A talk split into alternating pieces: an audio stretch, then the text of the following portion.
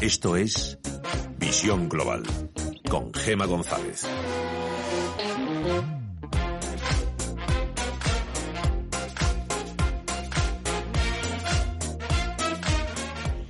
Los sindicatos se han movilizado este jueves bajo el lema Ahora sí toca para presionar al gobierno porque están hartos de promesas incumplidas. Es su manera de protestar contra los casi tres años de gobierno de Pedro Sánchez en los que no ha derogado ninguna de las reformas más austeras del expresidente Rajoy. Comisiones Obreras y UGT buscan meter presión a Moncloa ahora que tiene que acordar con Bruselas el paquete de reformas para recibir los fondos europeos. Mientras, al otro lado del Atlántico echamos un vistazo a las pantallas para ver cómo solamente el sector tecnológico está en verde el Nasdaq 100 está sumando un 0,32% en los 13.698 puntos. El SP500 está bajando un timidísimo 0,05% hasta los 3.908 puntos y el Dow Jones Industriales, después de marcar nuevos máximos históricos ayer miércoles, está dejándose un 0,24% en los 31.361 puntos. Vuelven las ventas, como decimos, tras los datos semanales de desempleo que siguen siendo un quebradero de cabeza para Estados Unidos. La semana pasada las solicitudes iniciales de subsidio por desempleo subieron hasta las 793.000 frente a las 760.000 que estimaba el consenso de analista.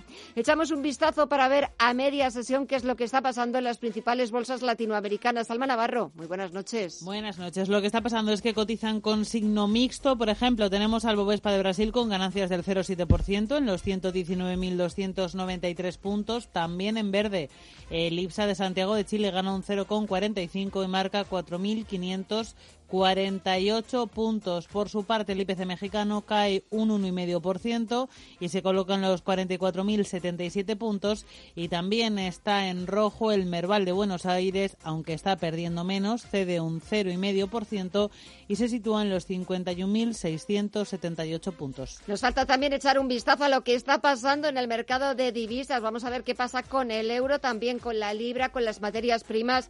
Pedro López Fontanera, buenas noches. Muy buenas noches empezando por las divisas, el euro no ha reaccionado a las nuevas previsiones macroeconómicas de Bruselas, sigue sin apenas movimiento frente al dólar y continúa en el 1,21 dólares. Eh, en cuanto a la libra, se vende ahora mismo a 1,38 dólares, está disminuyendo, está bajando un 0,15%. Nos vamos ahora a las materias primas, todo en rojo. El, eh, barril de Brent, referencia en Europa, se vende a 60,84 dólares. El West Texas, de referencia en Estados Unidos, a 57,92. Ambos están bajando más de un punto porcentual. Y terminamos con el metal dorado, está bajando también un punto y se vende a 1.825 dólares la onza. Y echamos un vistazo porque hoy también está siendo el día, lo lleva siendo también en las últimas sesiones el Bitcoin. ¿A cómo se está cotizando ahora, Alma? Cuéntanos. Pues el Bitcoin sigue efectivamente pulverizando récords. Son cada vez además más las empresas que están anunciando que dentro de muy poco van a empezar a cobrar en Bitcoins y eso le está sentando muy bien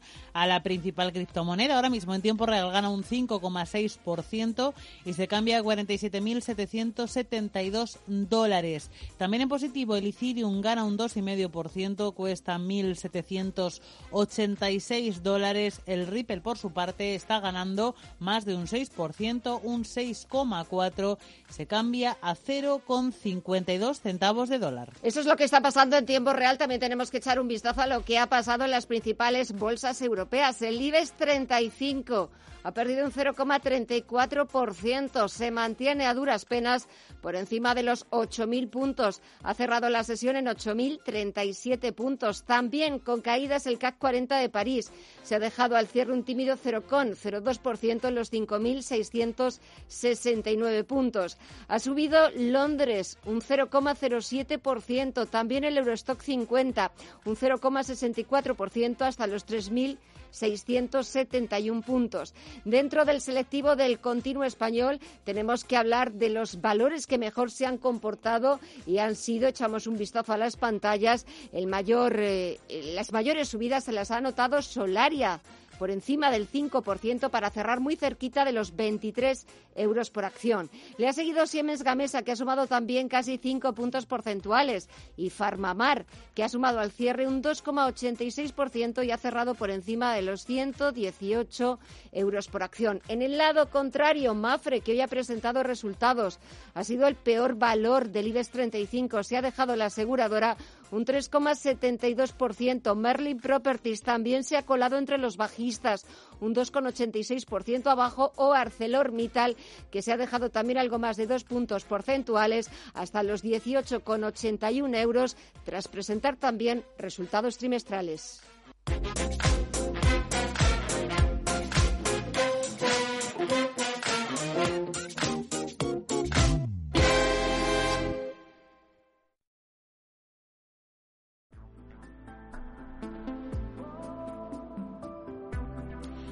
Rosa Menéndez es la primera mujer presidenta del Consejo Superior de Investigaciones Científicas en sus 82 años de historia y presume de que se despierta cada día con un nuevo descubrimiento.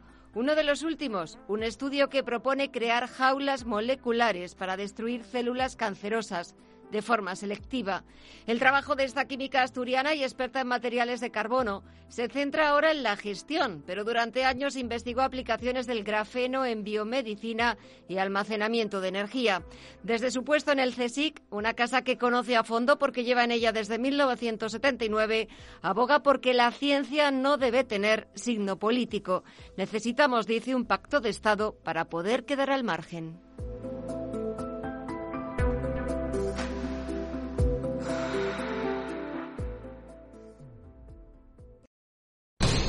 Visión global. Los mercados.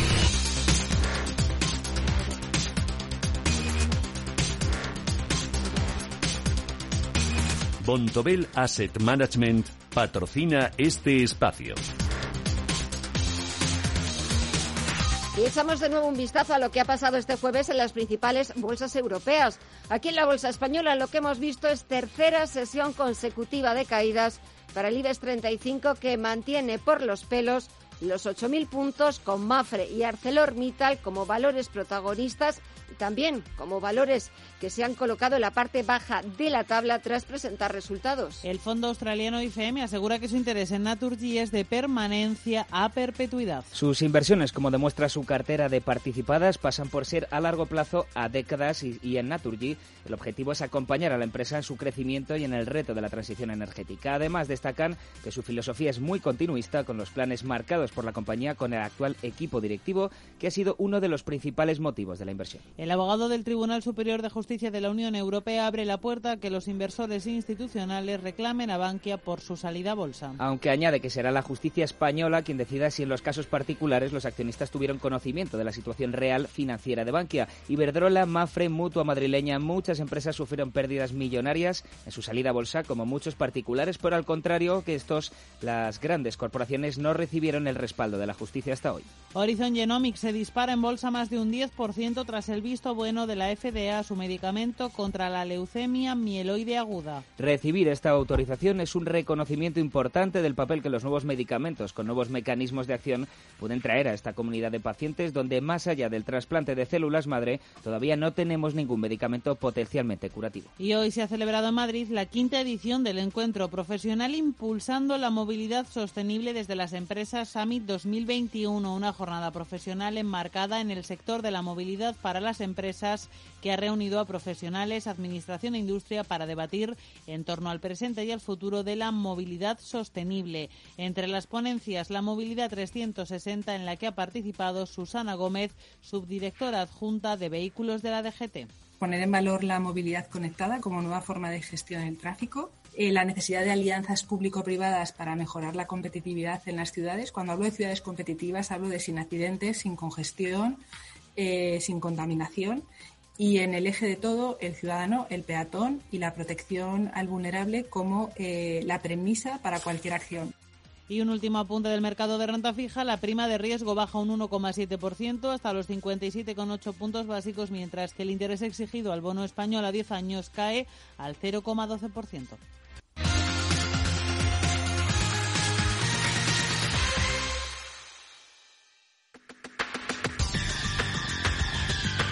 El análisis del día con visión global.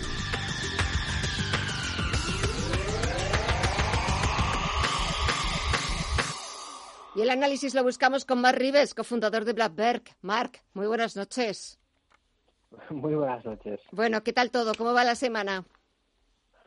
Bien, bien, bien. Ahí estamos ya terminando la semana, viendo el cierre de Wall Street. Sí. Y, y bueno, con handicaps tecnológicos, pero aquí estamos.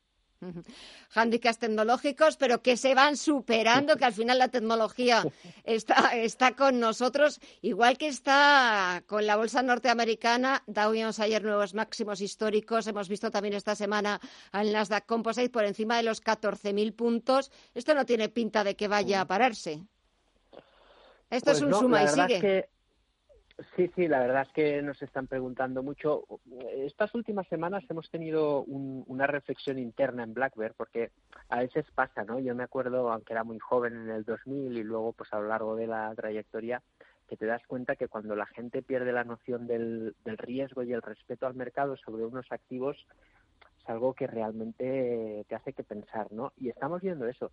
Estamos viendo mm, una euforia excesiva de la gente que compra eh, fondos que compran Tesla, em, que compran tecnología, acciones, eh, sector marihuana, y hay realmente un problema. Eso no quita que en el corto plazo lo que estamos viendo es que los índices quieren más, eh, quieren inflar esta eh, vorágine alcista, exagerarla y podríamos entrar en una fase que o el mercado corrige o incluso podemos tener meses, si no eh, incluso todo un año alcista por delante. Veremos lo que pasa, pero hay que ser precavido.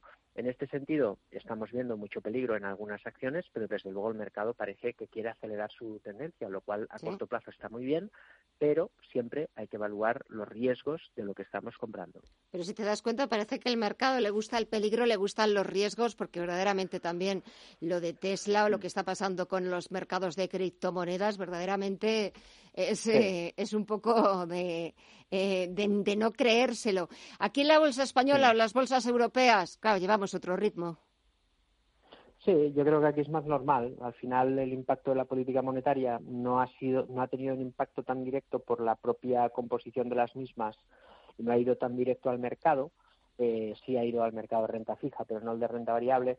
Y en Europa tenemos un mercado que yo creo que es más coherente en todo, ¿eh? en, el, en el comportamiento que estamos viendo incluso em, en, el, en lo que supone ¿no? el impacto de la crisis de la pandemia en las bolsas y en la economía real.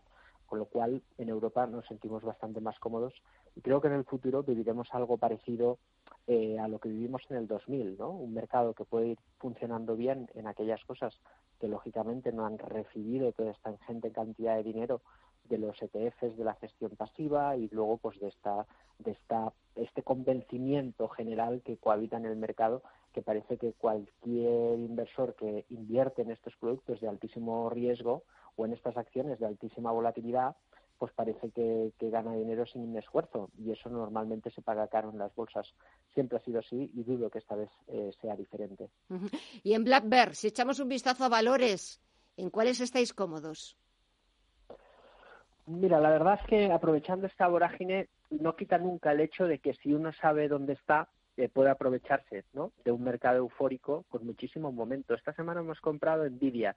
Nvidia es una compañía que se beneficia del doble factor, uno de la tecnología americana y dos de, de, la, de esa también euforia que hay en las criptodivisas. Sabemos que por su modelo de negocio, claro que le beneficia positivamente el tema de la subida de las criptodivisas por su tecnología y Nvidia ha roto una resistencia muy fuerte, es un valor que está caro, pero mm, creo que técnicamente puede continuar con las subidas en el corto plazo. Es un valor, insisto, de momento que tenemos que tratarlo eh, como tal, es decir, en una, opera- en una operativa eh, táctica, y eso siempre significa gestionar el riesgo, por ejemplo, en este, en este caso, manteniendo la posición siempre que cotice por encima de los 509 dólares. Ese sería el nivel de stop. Mientras eso eh, se mantenga firme, creo que Nvidia es un valor que nos puede dar un buen recorrido en el corto plazo. ¿Y en qué valores no estáis cómodos? A ver, mm, yo, yo fíjate que ahora han salido un montón de pequeñas compañías Sí. que están en plena evolución, que están subiendo mucho, y aquí hay que recordar el caso de GameStop, ¿no? Que lo Sí. comentamos. Sí. Estaba subiendo la compañía eh, claro, no tiene ningún tipo de razón en una semana te cae un 90, en dos semanas un 98%. Entonces, eso no se puede gestionar de ninguna manera. Eso es comprar un billete de lotería y este tipo de, compañías capaces de subir un 40 o un 50% en un día, el inversor que, que es, no, que es eh, principiante y que lo ve de lejos y piensa que se puede vivir de la bolsa con este tipo de rentabilidad, eso no es sostenible y es un peligro. No hay ningún inversor profesional que pueda hacer eso, no sé que tenga inversión privilegiada, ¿no? Lo cual es, es, eh, un delito, ¿no? Con lo cual es, eh, es imposible eh, tener este tipo de rentabilidad sostenida con este tipo de acciones. Lo más normal, pues es lo que pasa después, que es una caída del 98%, porque no hay nadie que compre el papel que se ha sobrevenido en la burbuja. Con lo cual, evitemos las modas, podemos comprar Nvidia, sí, podemos comprar Tesla en el rebufo, pero con un stop, con una pequeña parte del capital, sabiendo que toda esta euforia que se está acelerando ahora y puede durar más veces, en algún momento terminará y lo mejor será estar fuera. Pues eh, nosotros eh, estamos dentro, queremos seguir dentro y queremos seguir contando todos los jueves con, con, el análisis, el sentido común que siempre le impones. Mar Rives, cofundador de Black Bear. Que pases una muy buena semana, descansa y hasta el próximo jueves. Un fuerte abrazo. Igualmente, Gemma, un abrazo. Bontobel Asset Management ha patrocinado este espacio.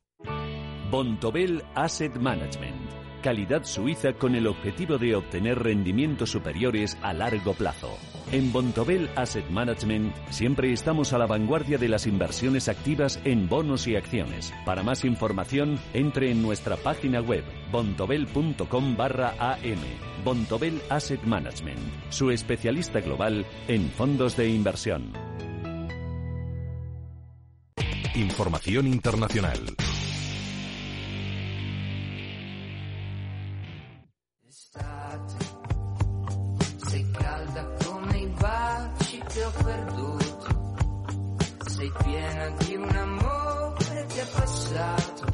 La formación de gobierno en Italia ha quedado esta tarde definitivamente despejada. Mario Draghi será primer ministro del país tras haber conseguido el respaldo del movimiento Cinco Estrellas, el mayoritario en el Parlamento italiano. La humildad del economista dovrebbe somigliare a un dentista. Cerca de un 60% de los militantes de la formación fundada por el cómico Beppe Grillo ha votado a favor del gobierno de Draghi frente al 40,7% que ha votado en contra.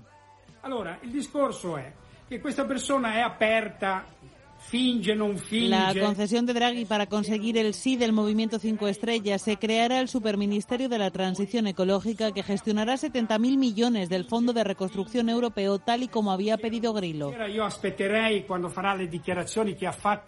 El siguiente paso, con los votos que necesita asegurados, Mario Draghi se reunirá con el jefe del Estado, previsiblemente mañana, con Sergio Mattarella, para comunicarle que puede seguir adelante con su encargo de formar gobierno. Presidente della Repubblica per la fiducia che mi ha voluto accordare conferendomi l'incarico per la formazione del el presidente, el expresidente del Banco Central Europeo ha llevado a cabo en estos días dos rondas de consultas en las que ha recibido el respaldo de todos los partidos del hemiciclo, con una excepción, la ultraderechista Hermanos de Italia de Giorgia Meloni. Ahora, con el camino despejado, el gran interrogante es qué nombres acompañarán a Mario Draghi en su nueva andadura para salvar Italia.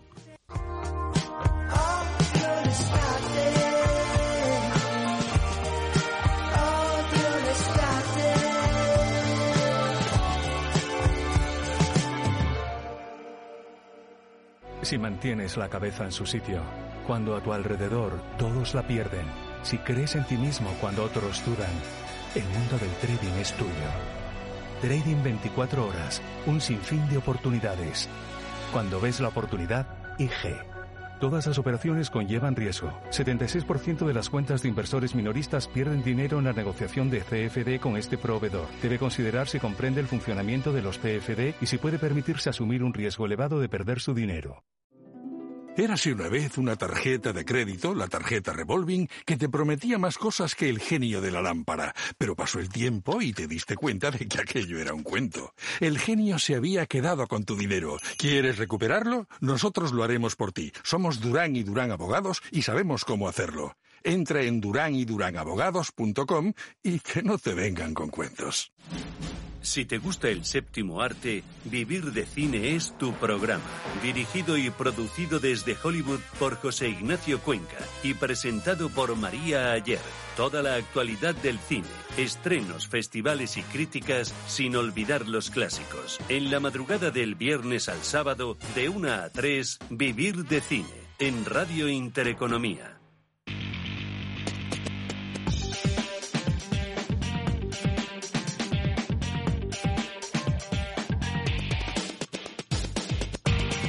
Cuando pasan casi 26 minutos de las 9, una hora menos en el archipiélago canario, vamos con la prensa internacional. Miramos a los diarios europeos en primer lugar y empezamos en el Reino Unido.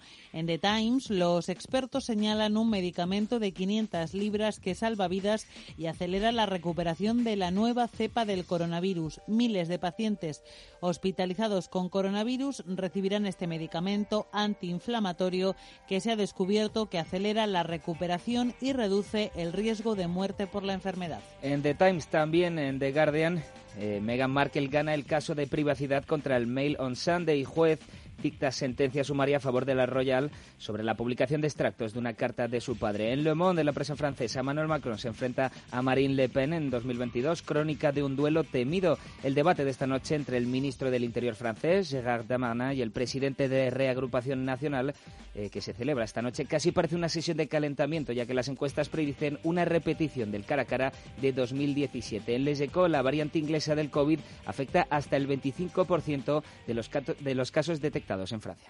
Nous estimons qu'il est responsable d'environ une infection sur cinq. Lo ha confirmado esta tarde el ministro de Sanidad, Olivier Véran, quien por otra parte ha querido tranquilizar porque las vacunas son perfectamente efectivas para esta cepa. Y el último periódico europeo que miramos es el Handelsblatt alemán, la difícil misión de rescate de Mario Draghi. El movimiento de cinco estrellas también apoya al ex banquero central como nuevo primer ministro. Ahora se supone que Draghi salvará a Italia, un país que ha sido el punto de ruptura de la unión monetaria desde la crisis del euro. Nos vamos al otro lado del Atlántico donde los principales diarios estadounidenses siguen al minuto el tercer día del impeachment a Donald Trump. The New York Times lleva el último vídeo que han utilizado los demócratas para inculpar al expresidente de estar detrás del asalto al Capitolio.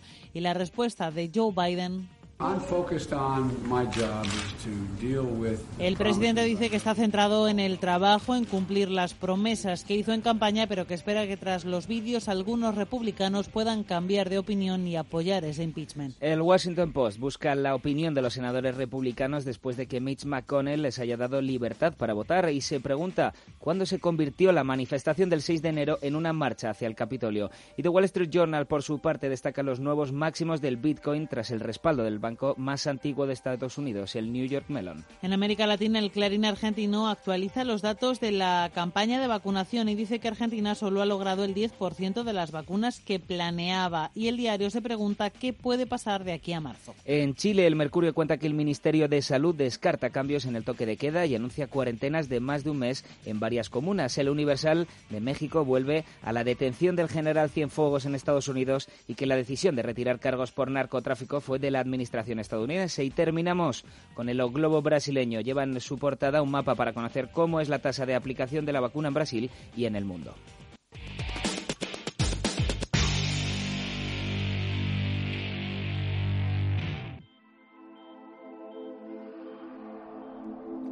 María Isidra de Guzmán, la doctora de Alcalá, la primera mujer que ostentó en España el grado universitario de doctor. Antes de cumplir los 20 años había roto todos los moldes. Con solo 17 fue la primera mujer en España que ostentó un doctorado universitario, la primera también en incorporarse a una real sociedad y pionera igualmente en entrar en la Sociedad Económica Matritense, la prestigiosa entidad que llegaría a presidir Jovellanos. María Isidra es un caso único y ocupa un lugar destacado en la historia académica de España. Hoy se la recuerda con una céntrica calle en Madrid, la ciudad que la vio nacer, y otra en Córdoba, donde murió de forma prematura con tan solo 35 años. Su nombre también bautiza un instituto de Alcalá de Henares, allí donde tiene su sede la universidad que le otorgó el doctorado y un célebre galardón que desde hace más de dos décadas distingue los mejores estudios sobre la mujer.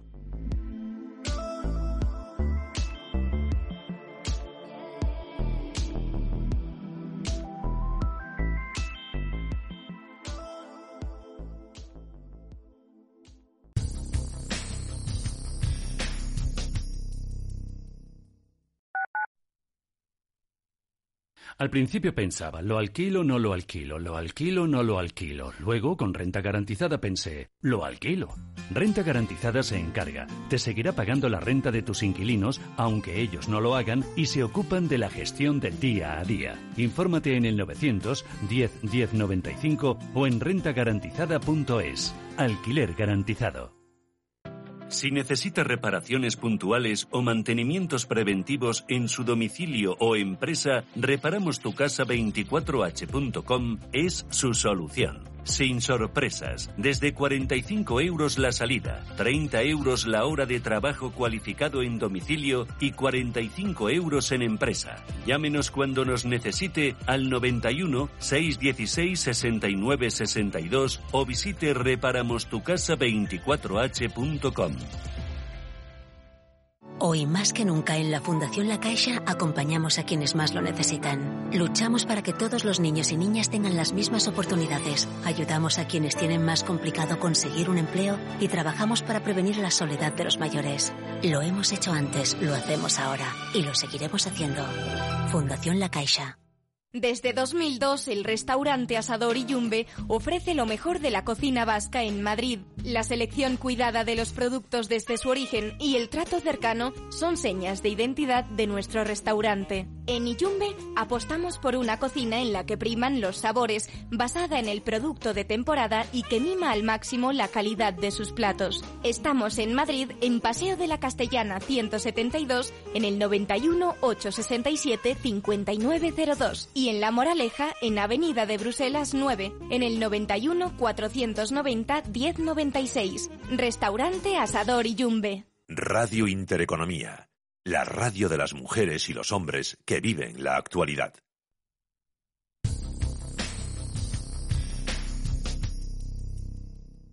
En Visión Global, la entrevista del día.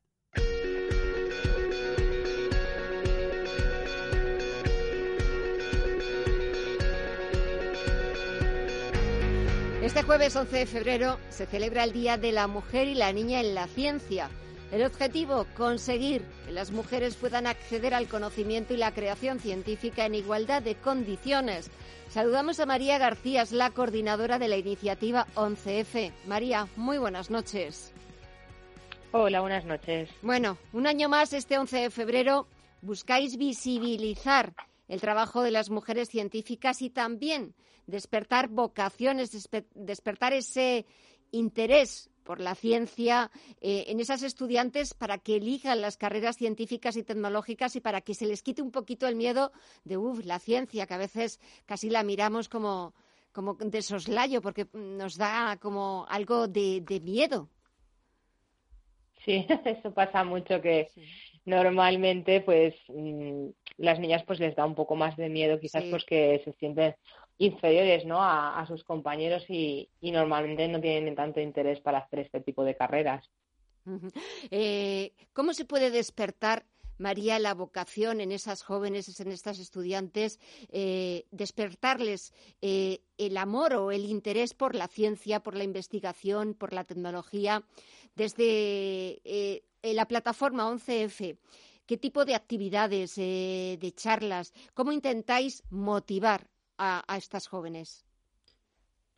Pues a ver, lo que más intentamos es mostrar los referentes, tanto las, las mujeres que estuvieron ahí en algún momento en la historia y que, que fueron invisibilizadas, pues que vean que realmente nosotras descubrimos cosas e hicimos cosas en un pasado y a la vez mostrar la cantidad de científicas y en general de mujeres STEM que, estamos en este mundo trabajando para que vean que, realmente nosotras también estudiamos carreras científicas, tecnológicas e incluso informática, aunque parezca que no, eh, que también estamos ahí. Sí, sí, aparte es que es verdad que, bueno, pues quizás cuando eh, te preguntan por mujeres científicas, pues siempre te vienen a la cabeza las mismas grandísimas mujeres, pero eh, la ciencia, la investigación, no solamente ha sido Marie Curie, maravillosa y grandiosa eh, por todos los lados, sino que hay muchísimas mujeres más eh, detrás cuya labor pues muchas veces ha pasado desapercibida, no ha sido reconocida, porque María quería que me hablaras ahora, que me ha llamado la atención y me ha parecido curioso del efecto Matilda. Porque, eh, ¿qué sabríamos de Einstein si en vez de llamarse Albert Se hubiera llamado Matilda. Pues seguramente no, no sabríamos nada. Eso es así, no, no sabríamos nada. A mí, por ejemplo, me, me choca muchísimo, bueno, ahora ya porque ya estoy concienciada, pero yo, por ejemplo, que estudié informática, que no se nos explicara que la primera persona programadora de la historia fue una mujer. Entonces, ¿por qué no se sabe? Pues porque fue una mujer. Si hubiese sido un hombre, seguramente lo sabríamos, todo el mundo lo tendríamos tatuado en la mente, estoy segurísima. Sí, sí, yo también estoy, estoy de acuerdo contigo, pero creo que también en los últimos tiempos y desde plataformas como la vuestra eh, se hace mucho y se trabaja muy duro, eh, con mucho esfuerzo, por, por cambiar eso y por también por devolver, aunque hayan pasado muchos años, pero por devolver a esas mujeres al lugar que les corresponde. Efectivamente, hoy además, bueno, yo hoy me he cogido el día de vacaciones pues porque hay mucha faena y, me, han preguntado el trabajo que haces aquí porque he ido a la oficina igualmente y, nada explicando, les decían, digo, es que nosotros llevamos ya casi seis meses trabajando para hoy. Yo cuando me dice la gente, bueno, pero tampoco está tan mal la mujer en la ciencia, digo, bueno, a lo mejor tú crees que no está tan mal la ciencia, digo, pero yo que llevo ahora mismo cinco meses trabajando en hoy, ya te digo yo que, que sí, que esto pasa y que es muy importante que, y no solo para las niñas, para que se sientan interés en estas carreras, sino también para que los niños vean que nosotras también estuvimos y estamos ahí y no se creen esas desigualdades ya desde pequeños. También me imagino que en todo este campo de, la ciencia, de la tecnología y de la participación de las mujeres de buscar esa vocación, eh, tiene una parte fundamental, me imagino, las administraciones públicas eh, en cuanto a ayudas, en cuanto a inversión y en cuanto a reconocimiento también. Bueno, en nuestro caso eh, somos una iniciativa ciudadana, es decir, que somos totalmente voluntarias y no, no tenemos presupuesto de ningún tipo. O sea, somos personas que tenemos nuestro trabajo y le echamos muchas horas a esto porque pues porque estamos concienciadas del problema que tenemos, sobre todo porque, bueno, somos todas mujeres, menos, menos un compañero que tenemos, el resto somos mujeres, y estamos muy concienciadas y por eso trabajamos de manera gratuita para, para hacer esto. Pero sí, debería de ser de las instituciones las que empujaran este tipo de cosas y, nos ayudaran al resto al poder hacer nuestro, nuestro trabajo bien, aunque sea un trabajo no remunerado. En este 11 de febrero, ¿qué es lo que, si nos pudieran escuchar en las instituciones, administraciones públicas, qué pedirías? ¿Cuál sería tu deseo? Pues yo creo que lo más importante sería partir desde abajo, porque que nosotras demos charlas o, acudamos a los centros está muy bien, pero cambiar los, los libros de, texto de los colegios. Es, es horrible ver cómo los libros de textos estamos prácticamente invisibilizadas en, en la mayoría de, de los campos. Y para este 11 de febrero, aunque lleváis trabajando más de seis meses, pero ¿qué actividades habéis organizado este año? Pues se han organizado en centros educativos eh, casi, bueno, lo miré ayer y llevamos casi 1.100 actividades ya concertadas en centros educativos, tanto presenciales como online, estaban ahí al 50-50. Y luego actividades organizadas por institutos y, institutos de investigación y otra clase de organismos, más los centros 11F, que son los que se organizan ellos mismos, llevamos alrededor de 120. O sea que a pesar de, la situación que tenemos este año, estamos muy, muy contentas porque no pensábamos que, íbamos a llegar a tener estos números eh, al finalizar o al llegar al 11 de febrero, que aún no ha finalizado porque aún le quedan unos días a la celebración, pero la verdad es que estamos muy contentas.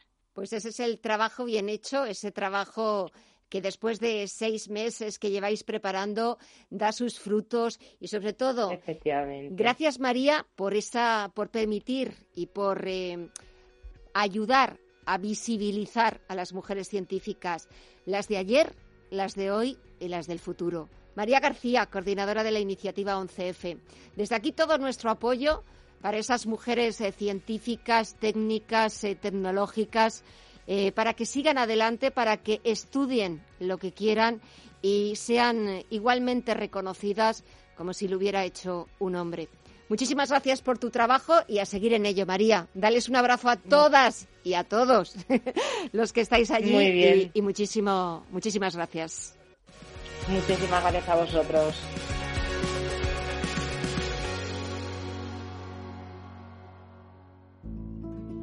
Levántate, es tiempo de alzar el vuelo. El sol se abrirá a paso entre las nubes del cielo. Mira hacia adelante, no estás solo, te está esperando el mundo. No importa que estemos lejos, volveremos a estar juntos. En el Santander seguimos ayudando a las familias y a las empresas. Y para que muy pronto puedas viajar y disfrutar, empieza ya a sumar avios con el plan Santander One Iberia Plus. Vamos, despega y vuela. En 1954 mi menda, Antonio Resines. Desde entonces han cambiado muchas cosas. A mí que todo cambie me parece muy bien, pero que las cosas importantes no me las toquen. Sí, sí, sí, que no me las toquen. 1954 del Pozo. Que lo bueno nunca cambie. Hasta luego. Los pies son una de las partes importantes del cuerpo. Tienen que ver con el aparato locomotor y el bienestar general. Los domingos, a las nueve y media de la mañana y a las doce y media de la noche, la salud empieza por los pies en Radio Intereconomía, con el especialista en cirugía del pie, Dr. Jiménez. El movimiento se demuestra andando. A pesar de que no vayamos al ritmo deseado, la llegada de las vacunas contra el COVID ha sido una de las mejores noticias que hemos recibido últimamente. Pues esta noticia hay que ponerle un nombre propio, en este caso, nombre de mujer. Catherine Caricó es una científica que revolucionó el mundo de las vacunas. Hasta ahora las vacunas contenían la propia enfermedad o una proteína de ella para que el sistema inmune se acostumbrara y luego pudiera vencer al patógeno. Pero las de ahora contra el COVID tienen una estrategia distinta. Se inyecta una molécula de ARN que se incorpora a nuestras células para producir la proteína que entrenará al sistema inmune. ¿Y de dónde ha salido esta idea? Katarin Kariko, doctora en bioquímica y proveniente de Hungría, ideó la forma de hacer tratamientos y vacunas basadas en la molécula del ARN.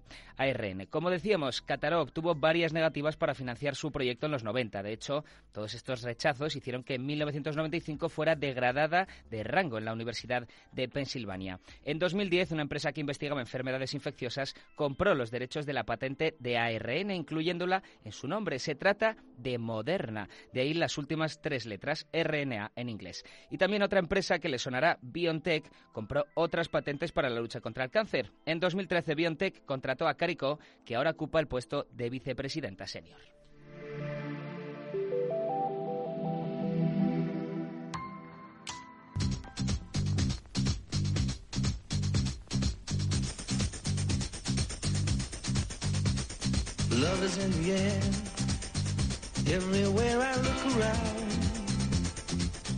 Como ya sabréis todos, este domingo es San Valentín y además de ser el santo del perro de Vicenta, de aquí no hay quien viva, también es el día de los enamorados. Pero no quiero hablar de esa fecha, sino del día anterior. En contraposición con el día más rosa del año, el día de antes, este sábado 13, se celebra el Día del Soltero, un concepto que nació en China y con otra fecha, el 11 de noviembre, por lo del 11 del 11, 111, reivindicación de la unidad. Pero como pasa con muchas reivindicaciones, el consumo y el marketing se hicieron muy pronto con esta celebración. En 2009, la web china AliExpress registró la marca y la convirtió en una fecha de compras, como el Black Friday. Y es que el consumo es omnipotente y a esto hay que sumar que los solteros son un mercado muy jugoso. En España, más de un tercio de las personas están solteras y según la consultora IPG Media Brands, las personas sin pareja ahorran un 42% más que las personas con pareja. Además, según el mismo estudio, el 41% de los solteros pertenece a un grupo socioeconómico alto o medio alto. Porque tal soltera está de moda, por eso ya no se enamora.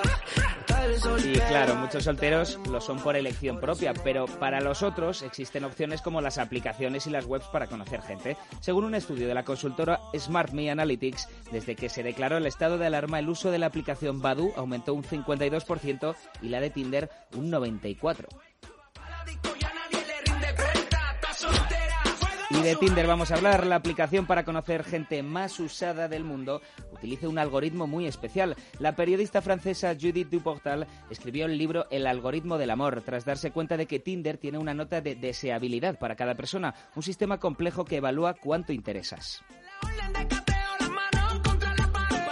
La periodista en cuestión pidió, esa información a Tinder y después de pelearse mucho se la dieron. 800 folios nada menos en los que se explica cuántas veces nos conectamos, qué tipo de gente se interesa por nosotros, qué palabras usamos y cuánto tiempo pasa la gente en nuestra foto antes de deslizar.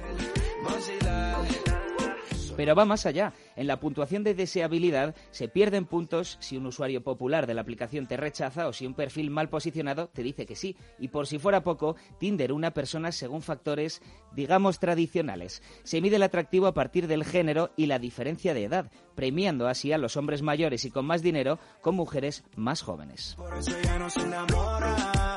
Así que que no sea una aplicación la que decida por ti y este sábado, aunque sea de manera virtual, a celebrar el Día del Soltero.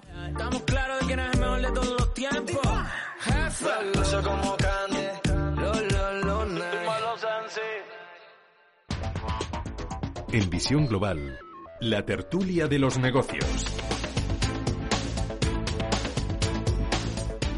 Pasan algo más de 46 minutos de las 9 de la noche, una hora menos en la comunidad canaria, y comenzamos la tertulia presentando a Íñigo Petit, CEO de Bien Global. Íñigo, buenas noches. Muy buenas noches, Gema. ¿Qué tal estás? Bien, no sé si estabas escuchando el reportaje de Pedro que iba sobre el Día del Soltero, que es este sábado, día 13, pero bueno, tú ya no estás soltero. Yo eh, ya, ¿ya? hacía tiempo que no formo parte del club de los solteros eh, y la verdad, tampoco se echa de menos. Quiero decirte, ahora está esta moda de los singles y tal, pero, pero yo vivo muy feliz casado y que así sea muchos, muchos, muchos, muchos años. O sea, que déjate de solterías y que lo pasen bien los solteros. Ya iremos los casados a, echar unas risas también. Que, sí, claro. No, no, claro, pero para, para, para eso tenéis el domingo. Pero bueno, vamos eh, a... Exacto, exacto. Esa es la idea. Claro, esa es la idea. estos de las ventas están en todo. Por supuesto. Guillermo Santos, socio director de Capital. Muy buenas noches a ti también. Hola, Cena. Muy buenas. ¿Qué tal? ¿Quieres que hablemos del 13, que es el Día del Soltero, o el del 14, que es el Día de los Enamorados? ¿O hablamos de cosas más serias? Es que el, el, Día del Soltero es como de chinos, ¿no? Sí. Les va mucho ese sí, tema. Sí, sí, totalmente. Y, y me, me parece bastante, digamos, inadecuado eh, para gente pues como nosotros occidentales modernos. Pero el, el día del, del, del, casado el día este de San Valentín eh, me parece todavía peor. O sea eh, es que eh, no puede haber una operación de consumo más burda que luego fíjate ha llegado el Black Friday y parece que han inventado eh, la pólvora no pero pero bueno en fin hay que como quien dice y más hoy en día no ayudar a los comercios y estas cosas les ayudan yo creo que quizás algo pues bienvenidas. Exactamente, estoy de acuerdo contigo con, con, ese, con esa matización. Eh, te ha salvado casi todo el comentario, pero es verdad que sí hay que apoyar, hay que apoyar el comercio local y aunque sea con ese motivo, pues bueno, bienvenido sea como decías. Bueno, hoy quiero que me habléis, a ver, previsiones macroeconómicas de Bruselas. Eh, tema de la justicia europea, el abogado sobre banque, inversores institucionales o la OPA de IFM sobre Naturgy. A ver, Íñigo, ¿por dónde empiezas? Pues mira, yo creo que la última noticia que, que, dices, la, la OPA, yo creo que es, eh, bueno, pues un pasito más en una cosa que, que yo creo que Guillermo también ha hecho muy, mucho hincapié durante las últimas semanas y que, bueno, y que hemos visto, ¿no? También que hemos ido comentando en diversas tertulias, pues que en España hay muy buenas compañías que también están sufriendo eh, en bolsa y como consecuencia muchas veces de que quizá un castigo excesivo eh, por simplemente tener la bandera española, pues también eso genera oportunidades. Y claro, cuando una empresa ve la oportunidad de comerse otra empresa, que es como se suele decir así coloquialmente, a un precio más que razonable, eh, pues lo va a aprovechar, ¿no? Hablábamos la semana pasada, Gema, de la banca, sí. de que iba a haber más operaciones en banca, y esto nos parece a todos evidente, pero creo que esta última noticia transmite la, la, eh, la oportunidad que existe en muchos valores eh, que han estado excesivamente castigados, no solo en España, también en, en, en otras zonas de, de, Europa y de países desarrollados, y que por lo tanto no nos extrañe que este año eh, vivamos una, auténtica tormenta de operaciones Primero porque estratégicamente parece ser que los contextos están cambiando mucho, un contexto mucho más digital, eh, menos, menos analógico, incluso menos presencial. En fin, muchos movimientos con empresas que se están adaptando, nuevos negocios, nuevas empresas que están creciendo muy rápido y todo eso al final yo creo que se va a traducir en, una ristra de operaciones corporativas, no únicamente fusiones, eh, o adquisiciones, vaya, pero en una ristra de operaciones corporativas pues eh, importante. Telefónica anunciaba hace unas semanas pues la venta de una parte para conseguir, bueno, con lo que mejora mucho eh, su salud financiera. Bueno, en fin, vamos a ver, yo creo, eh, muchas de estas en los próximos meses, lo que esperemos es que sean empresas españolas los que aprovechen la oportunidad y no las que seamos compradas. Mm. Que, bueno, que, está bien si se crean grandes compañías más sólidas, pero bueno, que, lo ideal sería que nuestros bancos siguieran creciendo eh, con el carné, con el DNI español, ¿no? Y que fueran también los que en un momento dado pudieran seguir creciendo a base de, de operaciones, no únicamente dentro de España, ¿no? Por lo tanto, bueno, eh, una muestra de lo que está por venir. Eh, es lo que creo que es esta, esta noticia de Naturgy. Tú, Guillermo, ¿qué opinas? Bueno, es que... Eh, ¿Dejamos entrar a los australianos?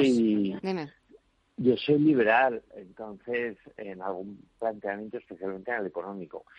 Y, y yo es que, de hecho, mañana escribo en expansión.com sobre esta materia.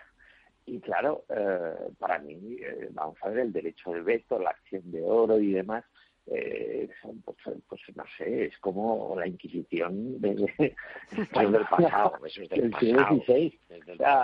claro, de, hecho, yo mañana pongo en la columna de en, en, el diario online de expansión eh, le acabo diciendo, a ver, ¿qué hubiera parecido? Explico un poco, porque claro, hay que explicar las cosas. ¿no? Esto, eh, el gobierno se dota, porque yo creo que hay una presión de los grandes del IBE en, marzo del año pasado, eh, con las desplomes de las cotizaciones, pues, pues el gobierno se dota de una capacidad normativa, en principio incluso contra países de la Unión Europea, lo cual roza, bueno, roza no quebranta totalmente el europeo claramente, pero especialmente en países fuera de la Unión Europea, empresas que puedan optar, eh, empresas eh, estratégicas españolas.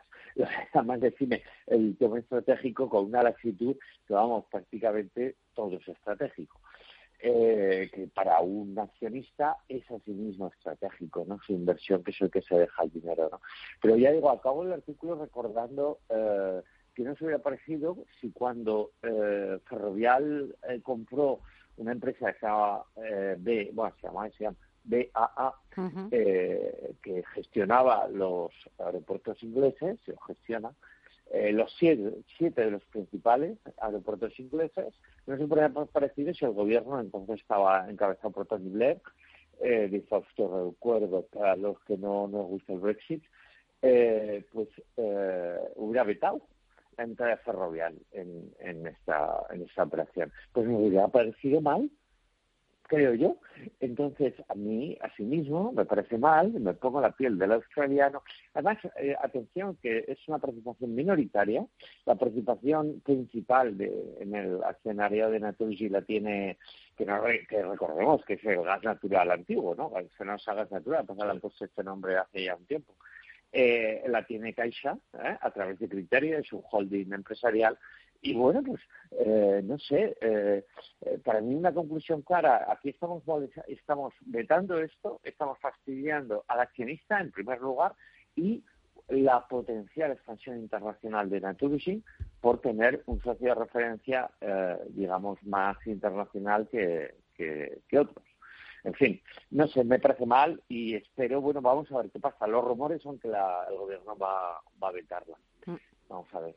Sí, eso, eso parece que está funcionando la rumorología y están apuntando a ese posible veto. Eh, Íñigo, previsiones macroeconómicas de Bruselas, ¿qué te han parecido?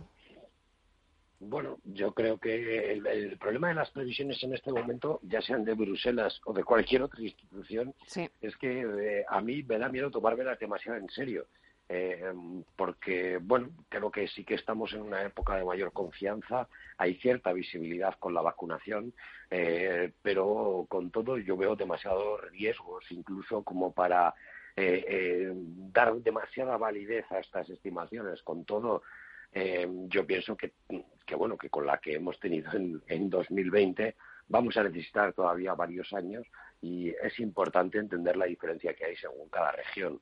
Eh, hay zonas eh, de Europa que están más afectadas, o mejor dicho, que les va a costar menos recuperar el nivel anterior de actividad, ya sea países con economías pues más pequeñas o, más innovadoras, donde va a ser mucho más fácil volver, si es que han caído tanto a ese ritmo normal de actividad frente a otros países como somos los mediterráneos, en donde actividades como el turismo, el comercio, etcétera, son eh, a pie de calle y bueno, actividades que requieren esa presencia pues han sufrido mucho mucho más no especialmente por supuesto la hostelería y el turismo. Y por tanto bueno pues yo veo que en estos países evidentemente ese ritmo de recuperación de actividad económica eh, pues va a ser va a ser menor a mí, con todo, me preocupan cosas que la Comisión Europea, creo, no traslada en estas previsiones, ¿no? Bueno, no traslada, lo, lo, afirmo, ¿no? Y es cómo va a quedar también las cuentas del Estado una vez eh, superemos esta fase de los ERTES, tengamos que asumir la parte que se convierta en ERES, mm. haya que empezar a, a, hacer frente a todas estas prestaciones y ver en qué situación quedan muchas empresas y ver cuál es el balance real después de esta situación, vamos a decir, maquillada por los artes, porque al final era, era un poco su función, ¿no? Al menos desde un punto de vista político, el no engrosar las cifras del paro eh, salvajemente de forma abrupta y salvar un poco la situación con esta medida que es una medida puente, pero ya se acaba el puente.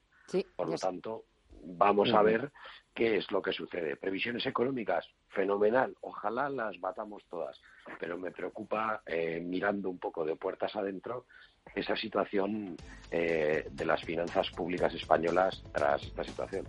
Eh, Guillermo, me queda menos de un minuto. Venga.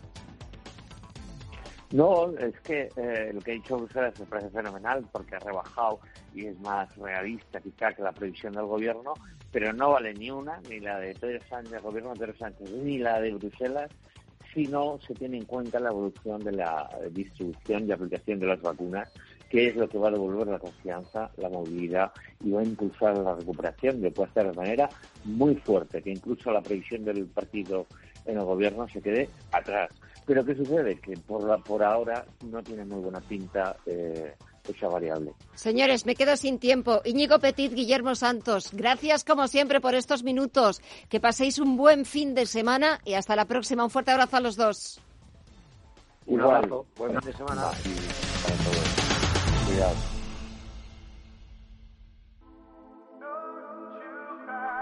Gabriela Morreal le dedicó gran parte de su vida al estudio de la glándula tiroides y es la responsable de que en España el sistema público sanitario implantara las técnicas de detección precoz de hipotiroidismo congénito mediante la medida de TSH y T4 en la sangre del talón de recién nacidos. Este programa ha evitado miles de casos de cretinismo, una deficiencia congénita de la glándula que provoca un retraso en el crecimiento mental y físico. Su investigación en la Facultad de Medicina de la Universidad Autónoma de Madrid permitió la erradicación de bocio por déficit de yodo en España y la Organización Mundial de la Salud incorpora sus recomendaciones en 1990 el consumo de este elemento químico durante el embarazo y la primera infancia.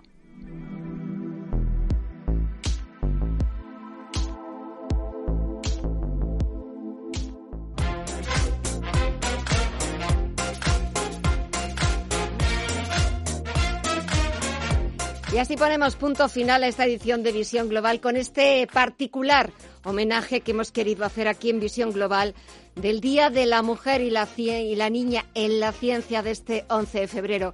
Gracias a todos por participar, por seguir escuchándonos, por seguir siendo fieles a Radio Intereconomía. Mañana volvemos, mañana viernes, con más información, con más análisis, siempre de la mano de los expertos, de los mejores profesionales, para que estén al tanto de todo, para que no se les escape ni un solo detalle. Ahora les dejo con el cierre de Wall Street, las últimas noticias, y nosotros volvemos mañana a partir de las 9 de la noche, las 8 en la Comunidad Canaria. Acuérdense, tienen una cita con Visión Global, Radio Intereconomía. Hasta mañana.